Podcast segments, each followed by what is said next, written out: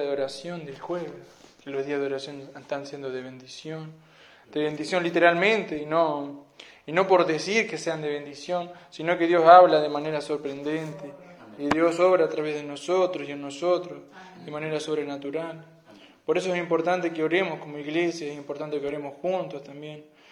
Y bueno, puntualmente, lo que Dios ha estado hablando conmigo, cuando estábamos orando, yo, Dios me llevaba a orar y orar que, que la iglesia estuviese preparada, porque el Señor me hacía ver que ya Él estaba por derramar los cielos, ya estaba por derramar de su espíritu sobre toda carne, es lo que venía a mi entendimiento, a, lo que venía a mi espíritu mientras oraba. Y en base a eso el Señor ha estado hablando conmigo.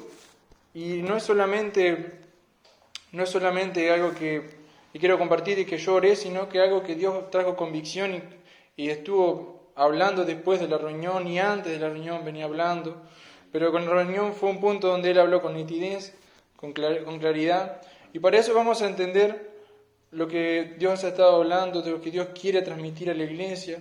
Vamos al libro de los Hechos, capítulo 1.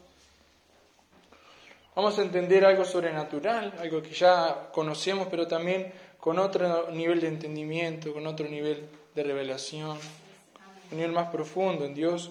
Los Hechos capítulo 1 lleva por título la promesa del Espíritu Santo.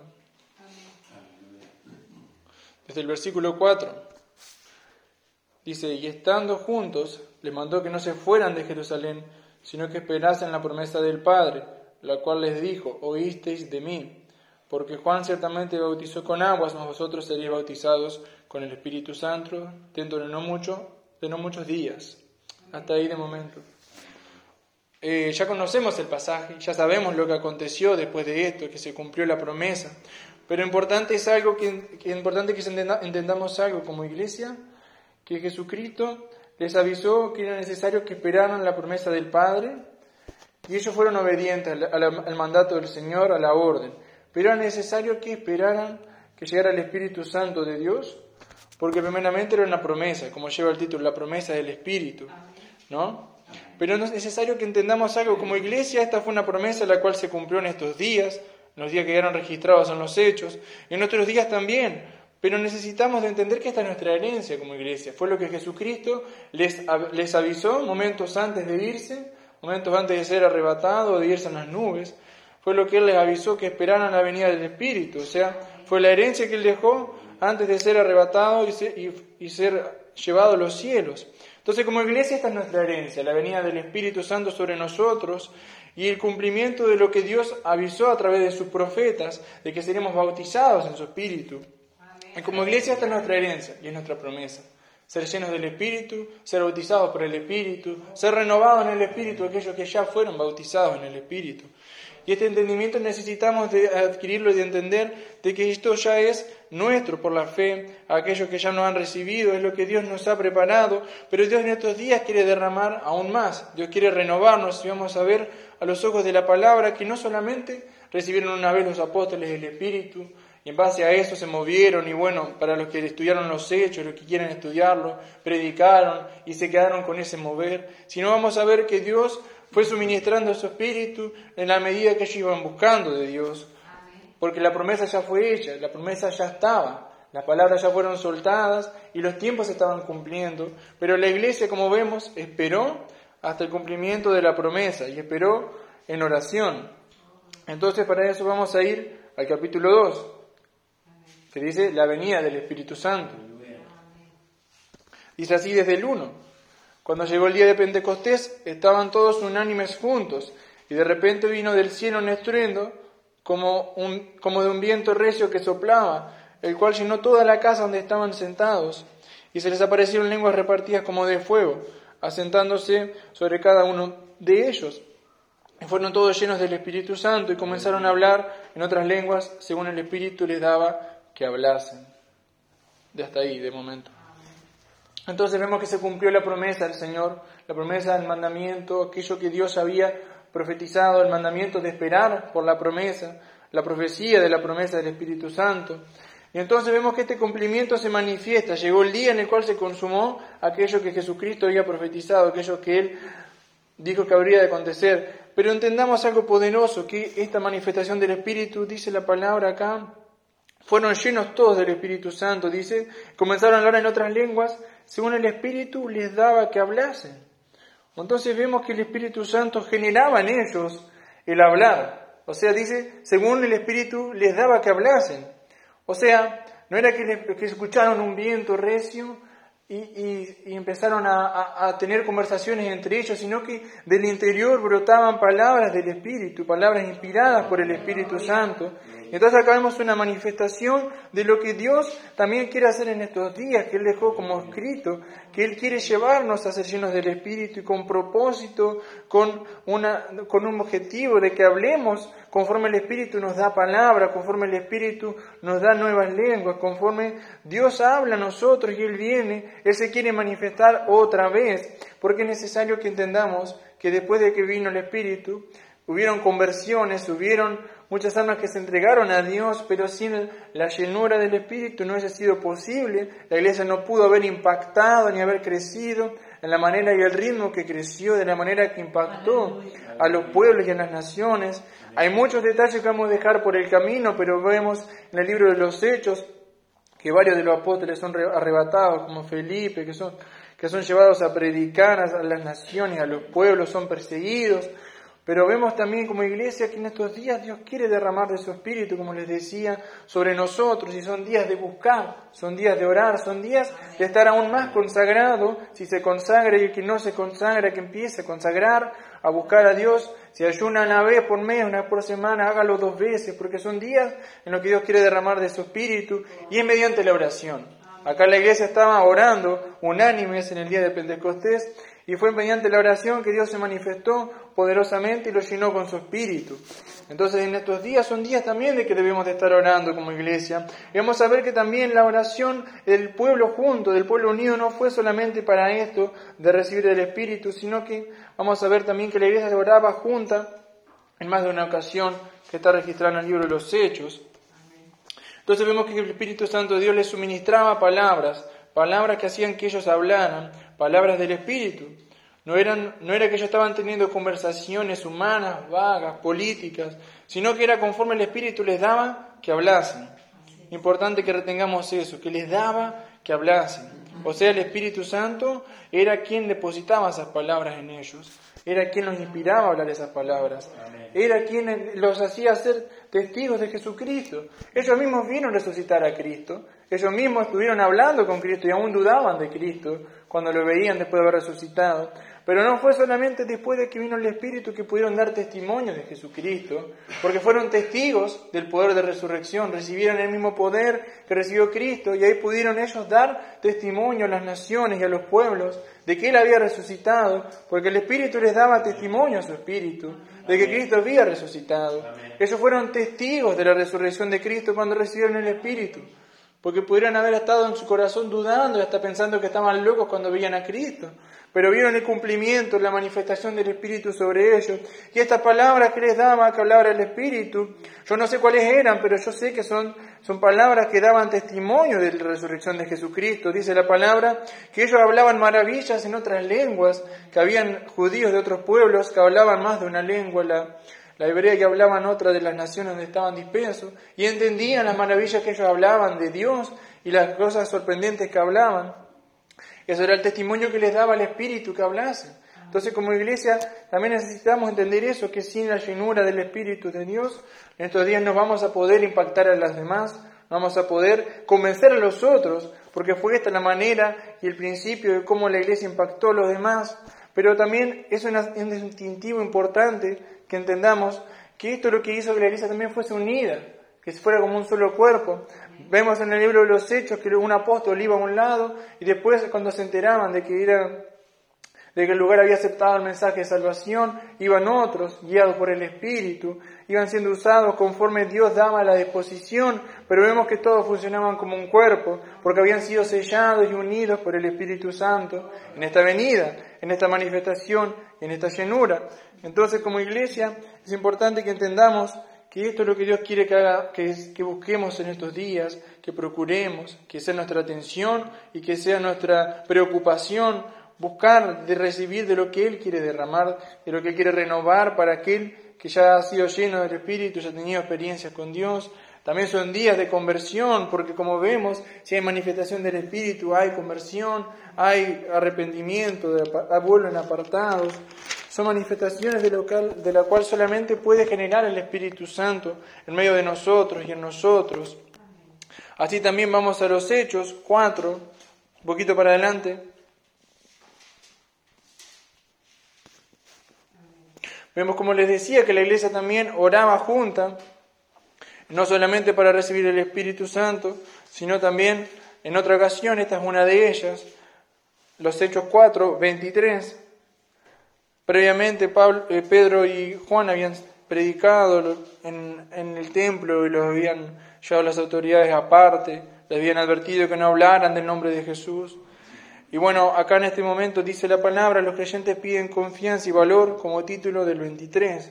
Y puestos en libertad, vieron los suyos, perdón, vinieron a los suyos y contaron todo lo que los principales sacerdotes y los ancianos les habían dicho. Y ellos habiéndolo oído, alzaron unánimes la voz de Dios, perdón, a Dios, y dijeron, Soberano Señor, tú eres el Dios que hiciste el cielo y la tierra, el mar y todo lo que en ellos hay que por boca de David tu siervo dijiste, ¿por qué se amotinan las gentes y los pueblos piensan cosas vanas? Y los pueblos piensan cosas vanas. Se reunieron los reyes de la tierra y los príncipes se juntaron en uno contra el Señor y contra su Cristo, porque verdaderamente se unieron en esta ciudad contra tu santo Hijo Jesús, a quien ungiste Herodes y Poncio Pilato, y con los gentiles y el pueblo de Israel, para hacer cuanto tu mano y tu consejo habían antes determinado que sucediera. Y ahora, Señor, mira sus amenazas y conceda a tus siervos que con denuedo hablen tu palabra, mientras extiendes tu mano para que se hagan sanidades y señales y prodigios mediante el nombre de tu santo Hijo Jesús. Cuando vieron orado el lugar en que estaban congregados, tembló y todos fueron llenos del Espíritu Santo y hablaban con denuedo la palabra de Dios. Vemos que la iglesia otra vez, ante la adversidad y la situación, se puso en oración y recibió de parte de Dios un renuevo ante las acusaciones, ante las amenazas, ante los castigos de los hombres. Pero necesitamos como iglesia entender que dice la palabra que anunciaban el mensaje abiertamente. Dice la palabra de que después de esto, cuando vieron orado, todo el, perdón, el lugar en que estaban congregados tembló y todos fueron llenos del Espíritu Santo y hablaban con de nuevo la palabra de Dios. O sea, hablaban abiertamente el mensaje de Dios, o sea, hablaban sin ese impedimento, sin el temor, sin la carga o aquella intención que tenían las palabras de los hombres que los amenazaban. Entonces vemos el poder de Dios, la suministración del Espíritu, el poder de Dios obrando en la iglesia constantemente, conforme la iglesia iba entendiendo de que sin oración no podía alcanzar ni cumplir lo que el Señor les había puesto en el corazón. Y también vemos cómo Dios renueva la iglesia, y así Dios también quiere renovar la iglesia en estos días. El Señor quiere que la iglesia también impacte y que la iglesia venga a crecer. Como vemos también, dice la palabra, de que la iglesia estaba la iglesia, toda la iglesia en la región de Judea y Samaria iba creciendo en paz y iba siendo ayudada por el Espíritu Santo que agregaba las almas. Entonces vemos que esta intervención de Dios poderosamente viene por un principio en obediencia, en esperar, en buscar a Dios, pero también viene en una dependencia de parte del Espíritu Santo, en una vida en la cual la iglesia busca de parte de Dios la guía y busca recibir de parte de Dios lo que Él siempre quiere dar a la iglesia, porque Dios era consciente de las amenazas, de todo aquello que les dijeron, de lo que estaban planeando, pero Dios también quería renovarlos, Dios también no quería dejar que ellos se manejaran, que quedaran a su merced, Dios quería renovar a la iglesia, Dios manifestó su espíritu para que continuaran hablando con denuedo, libremente, abiertamente, de lo que Dios estaba haciendo, de lo que había hecho a través de Jesucristo, para que continuaran obrando poderosas obras en señales y en milagros, para que continuaran hablando en el nombre de Jesús a todos aquellos que tenían fe. Entonces vemos que Dios en estos días quiere derramar de su espíritu para que hagamos su obra y para que vengamos nosotros como iglesia a crecer, porque la importancia y el propósito de todo esto fue que vinieran los, los que creían, los que tenían fe, aquellos que eran de humilde corazón, vengan a conocer a Jesucristo y vengan a ser parte de la familia de Dios y venga a crecer la iglesia. Y esta es la voluntad del Señor, que la iglesia venga a crecer. Entonces son días, como le decía, que Él quiere derramar de su espíritu sin medida sobre toda carne, sobre toda la iglesia, pero necesitamos como iglesia humillarnos y buscar a Dios porque sin oración Él no puede manifestarse, no puede derramar, sin humillación no puede Dios obrar a nosotros. Entonces Dios quiere renovarnos, Él quiere llenarnos para aquellos que se han sido llenos, como la iglesia en este caso, ser renovados en el Espíritu para que continúe su obra. Porque si hay estancamientos, porque no está la intervención del Espíritu, porque no somos guiados por el Espíritu, porque no está siendo Dios el que está comandando la iglesia. Pero como vemos, iglesias son días de crecimiento, días en los cuales capaz somos pocos, pero Dios quiere obrar en nosotros, llenándonos con su espíritu para que vengamos a dar fruto, vengamos a madurar y a ser discípulos. Porque esta es la manera en la cual se hace. Esta es la manera inspirados por Dios, siendo movidos por Dios. Esto es lo que Dios quiere hacer en nosotros. También para eso vamos a ver otro caso, los Hechos 9, un poquito para adelante.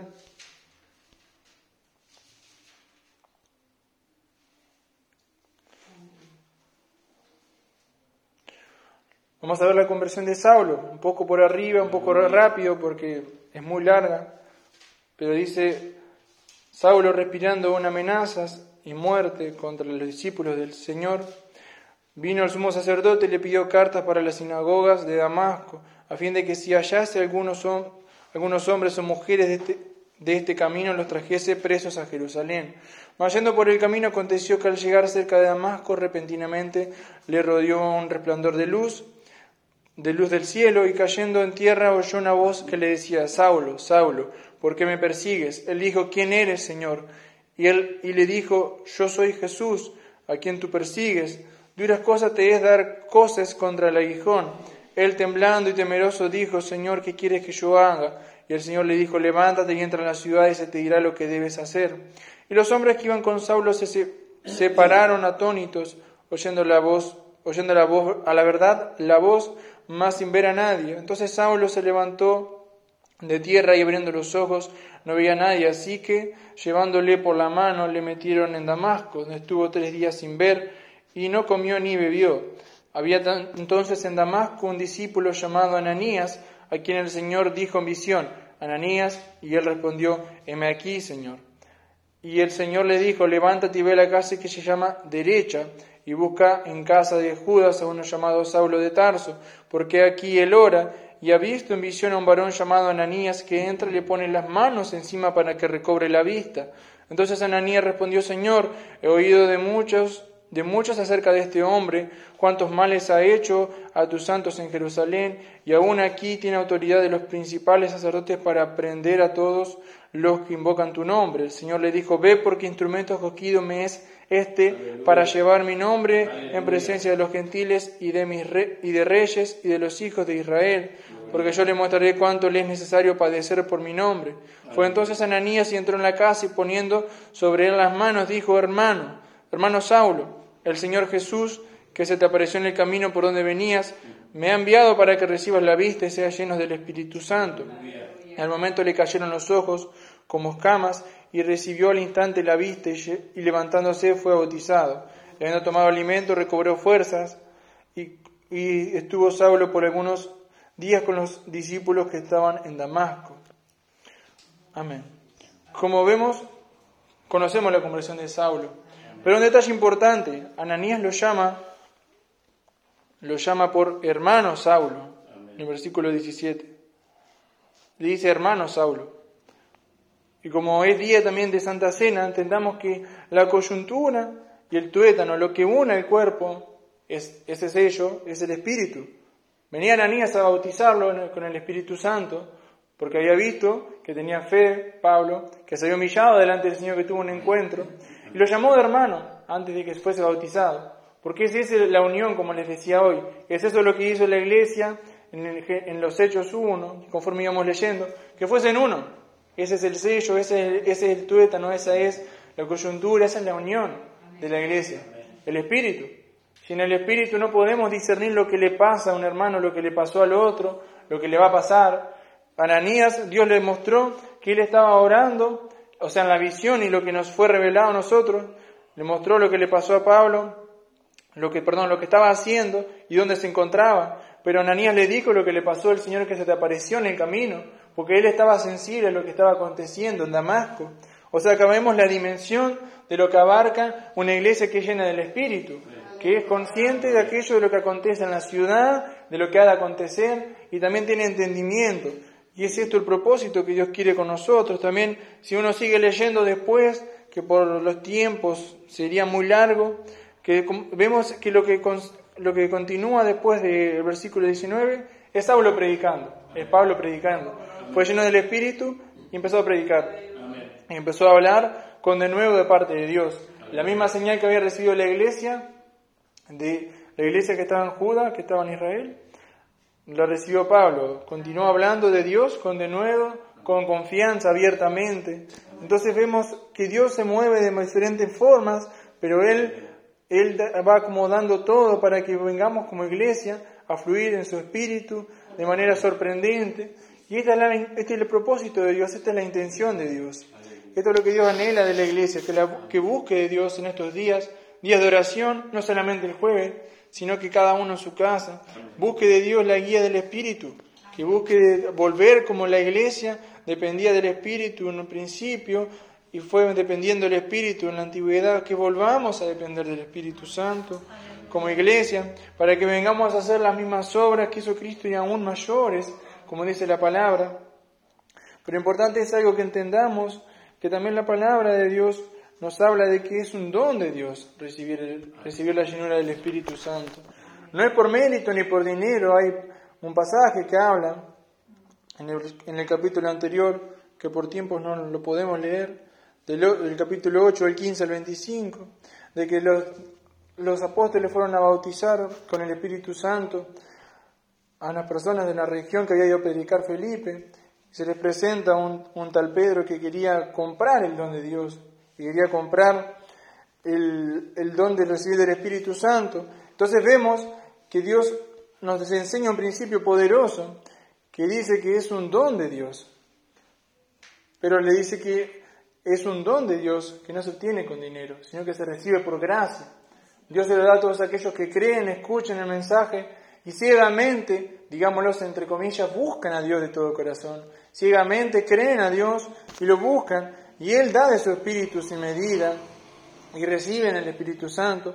Pero también como iglesia nosotros no somos nuevos convertidos, nosotros no somos creyentes nuevos, nosotros venimos a ser llamados a aquellos que imponen manos para que reciban nosotros el Espíritu Santo. Este es el, el, anhelo del corazón de Dios, de que vengamos a fluir de esta manera para aquellos que ya han recibido el Espíritu Santo, para aquellos que aún están esperando, están buscando, vengan a humillarse como dice la palabra, de todo corazón y rogar a Dios. Y ahí Él habrá de manifestar a nosotros de su espíritu sin medida. Pero Dios anhela como iglesia que tengamos este entendimiento de que Él nos ha dado su don, que es su espíritu, y que Él quiere de nosotros que vengamos a ser reavivados, renovados, que vengamos a fluir de una manera nueva, de una manera más profundo, porque la iglesia no puede quedarse estancada. Vemos que la iglesia recibió el Espíritu, predicó, anunció el mensaje, fue perseguida. Cuando fue perseguida, clamó por mayor valor, mayor denuedo, y así va creciendo en entendimiento, en búsqueda, en oración. Y esta es la manera en la cual nosotros somos llamados hoy a vivir y a entender de que somos uno por el Espíritu Santo, pero Dios quiere también en estos días derramar de su Espíritu. Esto es lo profético del mensaje. Dios quiere derramar de su Espíritu. Son tiempos, es lo que está preparado en los cielos y lo que está esperando en los cielos que los hijos de Dios busquen, suban y busquen del Espíritu Santo, de lo que Dios está preparando, porque ya está dispuesto todo para que se manifieste en estos días. Entonces, como iglesia seamos sensibles y atentos para recibir lo que Él está hablando, lo que Él está orando en medio de nosotros. Amén.